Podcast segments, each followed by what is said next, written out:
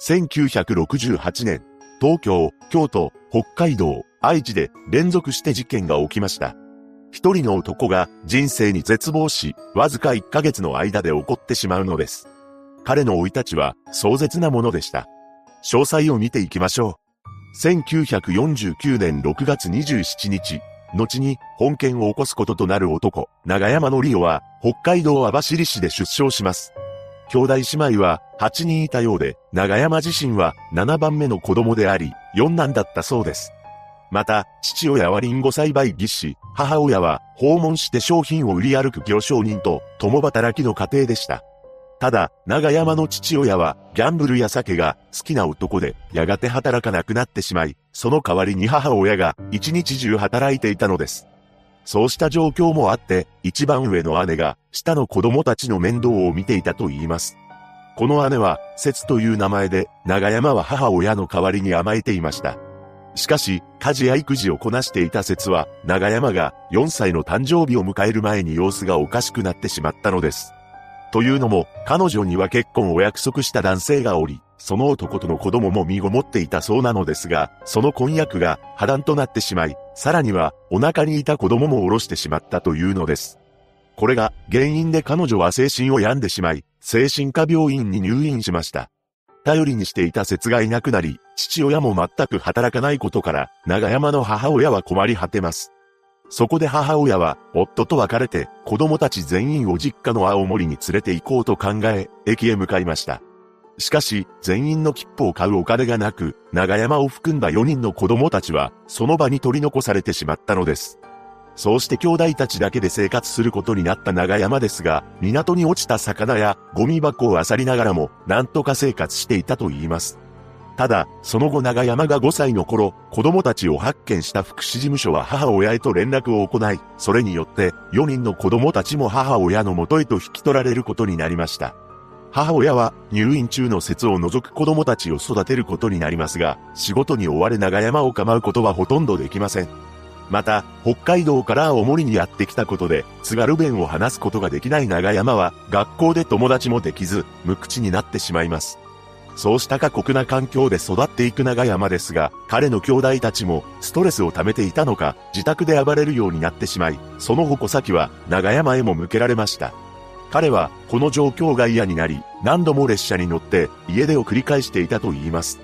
そんな中、小学5年生になった長山にとって嬉しい出来事が起きました。なんと、一番上の姉である説の精神が回復し、一緒に住めることになったのです。この時は、長山も毎日のように学校へ通い、幸せに暮らしていました。しかし、ある日自宅で、節が近所の男と一緒に寝ている場面を目撃してしまいます。長山にとって節は唯一甘えることのできる家族であり、この光景に衝撃を受けるのです。そして節はこの男との子供を身ごもり、彼女は産もうと決意します。しかし、母親に反対され、節は再び子供を諦めざるを得なくなり、またもや精神を病んでしまうのです。この一件で、長山の節に対する思いは嫌悪感へと変わっていきました。その後、中学へと進学したのですが、この頃になると、上の兄たちは就職で家を出ており、その代わりに長山が新聞配達を始めたことで、学校にはほとんど通わなくなります。また、中学1年の冬には音信不通だった父親が岐阜県で他界したと知らされ、父親の写真を見た長山は、それまで自分が思い描いていた父親とのギャップに失望し、次のように考えました。なんで俺、生まれてきたんだろう？そうして自ら命を絶とうと考えるほど絶望したと言います。そのように人生に絶望した長山はとんでもない行動に出るのです。なんと、自分が以前兄から受けていた仕打ちを、今度は妹たちに転換していったそうなのです。つまり、家の中で暴れるようになり、家庭の空気は最悪なものとなりました。さらに長山は、不良少年たちとつるみ出し、万引きなどの犯罪に手を染めてしまいます。こうした状況に、母親は息子である長山から離れたいと思っていました。そして中学を卒業した長山は、東京で集団就職をするため、青森を後にしたのです。その際に家族は誰も見送りに来なかったと言います。就職先は渋谷の高級青果店だったようで、接客を要領よくこなし、やがて新規に出店するお店を先輩と二人で任されるほど信用を得ていたのです。しかし、青森にいた頃に不良少年と窃盗を起こしていたことが上司にバレ、解雇されると思い込み、半年で青果店の量を荷物も持たずに飛び出しました。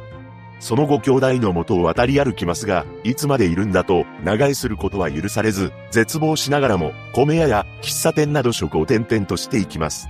そして1966年9月6日、彼はアメリカ海軍横須賀基地に侵入して窃盗しようと試みるも見つかってしまい、横浜少年鑑別所へ入所しました。そこで同室となった者たちから集団でひどい仕打ちを受けてしまいます。その後、再起を図ろうと考え、牛乳配達店で働きながら勉強し、翌年の4月には定時制高校へと入学することができました。働きながら学校へ真面目に通っていた長山ですが、そのうちに彼の心の闇は大きくなっていくのです。何でも、これまでの経験から人間不信に陥っていたようで、いずれは自分が過去に窃盗事件を起こしていたこともバレて、仕事を解雇されるのではないだろうかと疑心暗鬼になっていったそうなのです。その結果、働いていた職場からも逃げ出し、学校も辞めてしまいます。その後も職を転々とし、行く当てがないと困った長山は、最終的に青森の実家へ向かいます。この時、母親は一人で暮らしていたのですが、帰ってきた息子に対し、邪険な態度を取りました。そうして長山は、何のために今まで生きてきたのかと思い、さらなる絶望を深めていくのです。そして1968年10月、長山は、もう自分の命なんてどうでもいいと考え、アメリカ海軍横須賀基地内の住宅に侵入しました。そこで彼はあるものを発見します。それは手のひらほどの小さな小型拳銃でした。それを見た長山は宝物を見つけたほどの嬉しさを感じ、これを持っていたら強くなれるのだと思い、あろうことか、拳銃と50発の銃弾を盗み出してしまったのです。それから数日後、19歳になっていた長山は4連続で事件を起こしてしまいます。最初は10月11日、東京で寝る場所を探してさまよっていた長山は、深夜に東京プリンスホテルの敷地内へと侵入します。しかし、ホテルのガードマンが長山を発見して掴みかかりました。長山は彼が警官だと勘違いして敵が動転し、そのまま引き金を引いてしまったのです。それから3日後、今度は京都の神社で野宿しようとしたところを見回りの男性に見つかり、警察に連れて行かれそうになったため、発砲してしまいます。そして10月27日、次は北海道の函館でタクシー運転手にも同様に銃口を向け、売上金9000円を奪いました。翌月の11月7日、最後は名古屋でまたもタクシー運転手に発砲し、7400円を奪い取ります。こうしてわずか1ヶ月の間に4カ所で事件を起こし、4人の未来が失われてしまったのです。その後、1969年4月7日、長山は渋谷区にある専門学校の事務所に侵入したところ、警備員に発見され、その場で現行犯逮捕されました。その時長山は苦しかった、と刑事に話したそうです。そして少年鑑別所へと送致されたのですが、面会に来た母親には、お袋は、俺を3回捨てた、と泣きじゃくりました。その年の8月8日より、初公判が開かれたのですが、弁護団の解任などの事情から10年にわたる長期審理となり、その間に裁判長も3度にわたり交代しています。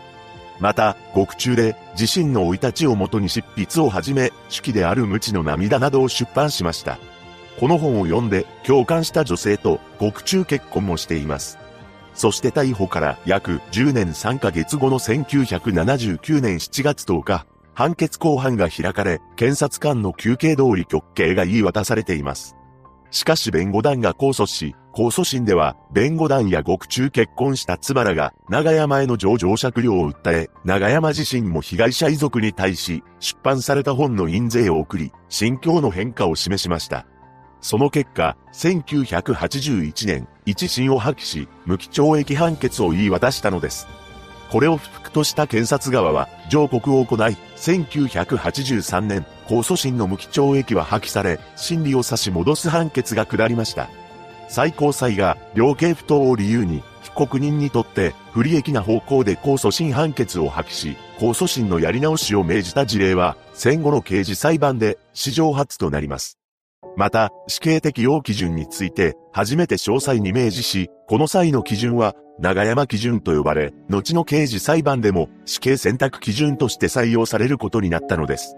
長山基準とは、犯罪の性質、犯行の動機、犯行対応、結果の重大性、遺族の被害感情、社会的影響、犯人の年齢、前科、犯行後の上場の9項目から提示されています。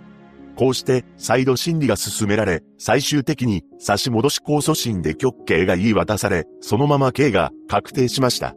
その後、長山は母親と長女の説に印税から仕送りを続けたと言います。そして1997年8月1日、長山への刑が執行されました。この時長山は激しく暴れたそうで、執行時には、うおー、俺を殺すと革命が起きるぞ、と叫んだそうですが、真相は定かではありません。人生に絶望した男が起こした本実験。その後、著作の印税を国内と世界の貧しい子供たちに寄付してほしいという遺言を受け、長山子供募金が創設されたそうです。被害者のご冥福をお祈りします。